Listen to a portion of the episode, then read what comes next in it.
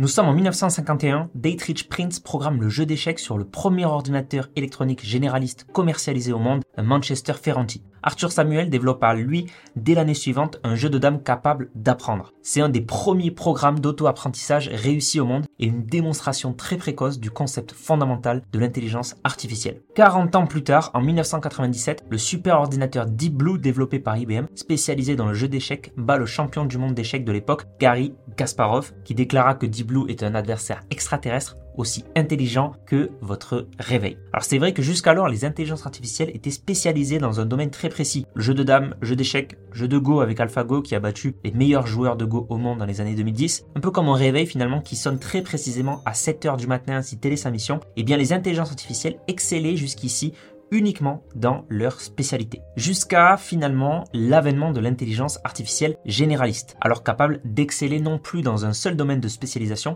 mais capable d'apprendre et devenir spécialiste de tout, un peu comme un être humain en somme. À moins d'avoir vécu à l'écart de la civilisation au cours de ces derniers mois, vous avez forcément dû entendre parler du phénomène ChatGPT qui a réussi le tour de force de dépasser la barre des 100 millions d'utilisateurs actifs mensuels en seulement deux mois, ce qui en fait l'application grand public à la croissance la plus rapide de l'histoire. Et donc l'IA derrière ChatGPT, c'est une IA forte, une IA généraliste. Vous pouvez aussi bien poser des questions de développement informatique à ChatGPT que de cuisine ou de littérature ou de droit. ChatGPT 4 a d'ailleurs fait mieux que 90% des candidats à l'examen d'entrée pour devenir avocat aux États-Unis ou encore à des examens de biologiste ou de sommelier. ChatGPT comme Midjourney d'ailleurs sont des IA génératives. Elles vont vous créer du contenu unique tout neuf, du texte qui n'existait pas avant, des images nouvelles, originales et pertinentes, chose qu'on pensait jusqu'ici réservée aux êtres humains. OpenAI, l'entreprise qui se cache derrière ChatGPT, est maintenant valorisée à 29 milliards de dollars après un investissement de 10 milliards de la part de Microsoft. ChatGPT n'est pas la seule boîte d'intelligence artificielle à être valorisée à plus de 1 milliard de dollars, c'est même la partie un peu émergée de l'iceberg de l'intelligence artificielle, puisqu'aujourd'hui on dénombre des centaines d'outils génératifs du même type, mais surtout des milliers et des milliers de programmes d'intelligence artificielle privés dans différents secteurs, santé, éducation, finance, industrie, etc. L'intelligence artificielle représente aujourd'hui une nouvelle dimension en constante évolution, un peu comme une nouvelle partie de Minecraft où tout reste à construire. Et face à cette montée en puissance de l'IA et tous ces bouleversements technologiques, économiques et même sociaux à venir, il faut se demander s'il n'est pas temps de se positionner sur cette tendance, de ne pas manquer le train et d'investir sur des actions ou des ETF de l'intelligence artificielle. N'est-ce pas la nouvelle ruée vers l'or? Alors deux ETF pour investir en bourse ont beaucoup fait parler d'eux à leur lancement. L'ETF Social Sentiment, aussi appelé l'ETF Buzz du fonds de gestion Van Eck, et le Randall Ball Metaverse ETF de Randall Investment. L'ETF Buzz, lancé le 2 mars 2021, il cherche à répliquer le cours de 75 actions de grandes entreprises américaines ayant le sentiment d'investisseur le plus positif et les perspectives les plus optimistes en se basant sur des contenus en ligne comme les réseaux sociaux, Twitter, les articles de blog, euh, les articles de presse.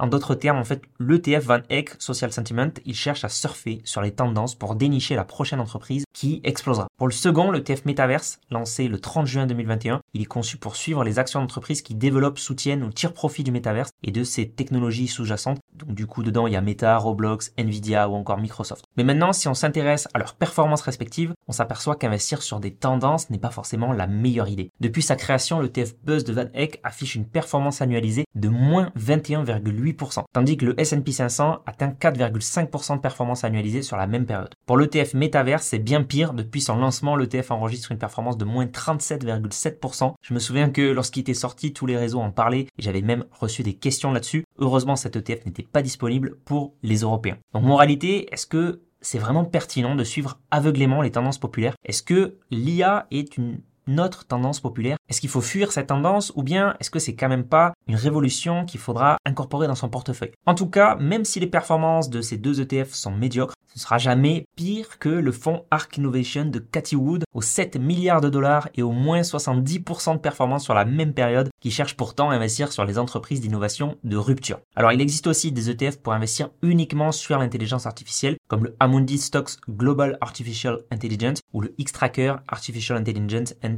Data. Mais on le sait, les nouvelles tendances qui émergent sur les marchés financiers sont souvent victimes de phénomènes bien connus de tous, mais qui n'ont de cesse de se répéter au cours de l'histoire. On a tous déjà entendu parler de la bulle Internet et de son éclatement au début des années 2000, faisant chuter le Nasdaq de plus de 78% de sa valeur et conduisant à la faillite de nombreuses entreprises du secteur technologique, ainsi que des pertes financières catastrophiques pour les investisseurs. Les nouvelles tendances et les phénomènes de mode sont légion au cours de l'histoire économique et financière. Et vous avez peut-être aussi déjà entendu parler de la tulipomanie au cours du XVIIe siècle aux Pays-Bas, de la South Sea Company ou encore de la bulle des chemins de fer, la Railway Mania au milieu du XIXe siècle en France et en Angleterre. Ou alors plus proche de nous, avec l'emballement des shitcoins, des projets NFT, avec la bulle NFT qui a éclaté fin 2021 et avec 99% de volume en moins depuis, ou encore du métaverse. Ce genre de hype qui suscite l'enthousiasme des investisseurs, mais qui provoque à son tour un emballement des marchés financiers. C'est aussi ce qui peut se produire lorsqu'on investit dans les concept stocks, donc les entreprises à concept, innovantes, dans l'air du temps, qui bénéficient d'un effet de mode et d'un superbe storytelling. Donc de la même manière qu'à la fin des années 90, de nombreuses entreprises se renommaient en .com ou en .net pour faire monter leur cours de bourse alors qu'elles faisaient peut-être du jardinage, eh bien BuzzFeed a annoncé un partenariat avec Meta et ChatGPT.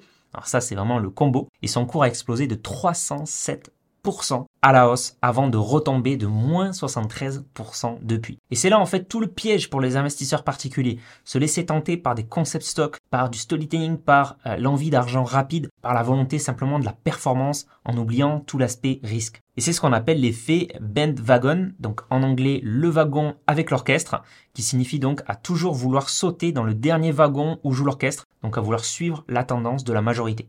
Et Mark Twain nous disait, chaque fois que vous vous retrouvez du côté de la majorité, il est temps de vous arrêter et de réfléchir. Alors l'IA est-elle comme beaucoup de tendances une hype et un engouement excessif à éviter pour les investisseurs ou faut-il tout de même se positionner dessus? Alors il est vrai que certaines applications liées à l'intelligence artificielle peuvent être présentées comme de simples tendances médiatiques dont la pérennité reste incertaine évidemment à long terme. En revanche, je pense que l'intelligence artificielle représente un ensemble beaucoup plus vaste et plus profond, un ensemble d'innovations en train finalement d'envahir à peu près tous les secteurs d'activité et des pans entiers de l'économie. Donc un peu à l'image du virage digital qu'ont pris les entreprises autour des années 2000-2010, probablement que certaines entreprises qui n'utiliseront pas d'outils dopés à l'IA perdront en compétitivité au profit de celles qui auront su s'y positionner. Selon un rapport du cabinet de conseil Accenture publié en 2017, on estime à plus de 14 000 milliards de dollars l'augmentation du PIB mondial d'ici l'horizon 2035, avec une augmentation de la productivité du travail de plus de 40%. Pour PwC, l'un des Big Four euh, des cabinets de conseil internationaux, c'est plus de 15,7 000 milliards de dollars d'augmentation du PIB mondial d'ici 2030. Alors évidemment, on le sait, certains cabinets peuvent s'emballer ou avoir des intérêts à promouvoir l'IA. Il est tout de même vrai que, eh l'intelligence artificielle aura un impact économique majeur parce que c'est tout simplement déjà le cas. On espère au passage que l'IA sera aussi mise à profit pour des causes nobles comme la lutte contre le dérèglement climatique. Pourquoi pas Mais pour autant, côté investisseur, si vous souhaitez vous bâtir un patrimoine solide sur le long terme, prendre un biais dans votre portefeuille sur l'intelligence artificielle n'est probablement pas pertinent, et ce pour trois principales raisons.